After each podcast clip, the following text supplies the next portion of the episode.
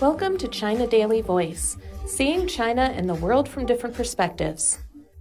Hainan will conduct nucleic acid tests for all people in the island province to curb the new COVID 19 outbreak, which has spilled over into 10 cities and counties across the island, according to a news conference held in Haikou on Saturday afternoon by the local authorities.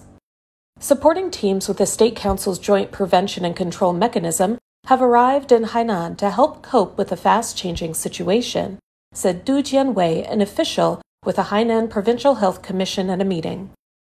With the first confirmed case of COVID 19 detected on Monday in Sanya, the new outbreak has spilled across Hainan Island, with the total confirmed locally transmitted cases and asymptomatic carriers having reached 525 and 121 respectively, as on 12 a.m. on Saturday, said local officials. Sanya, at the southern tip of Hainan Island, has reported 455 confirmed locally transmitted cases and 103 asymptomatic carriers from Monday to 12 a.m. on Saturday, according to the local COVID 19 Epidemic Prevention and Control headquarters.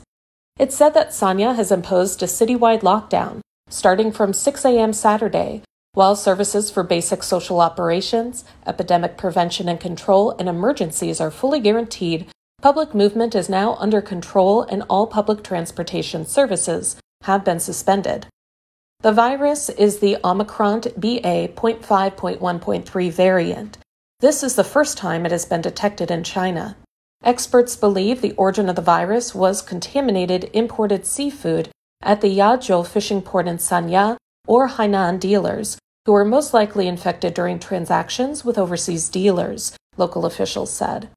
Travelers who are currently in Sanya or who have a travel history based in Sanya since July 23rd will have to stay in Hainan temporarily.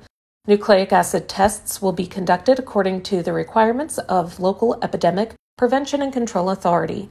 Future arrangements will be made according to the situation of epidemic prevention and control in Sanya, said officials at the news conference in Haikou. The Sanya Tourism Authority said they had been doing their best to ensure good and comfortable services for tourists who are spending their summer holidays in the coastal city. The tourist destination attracted about 1.35 million visitors in July, according to figures from an airline data provider. That's all for today. This is Stephanie, and for more news and analysis, buy the paper. Until next time.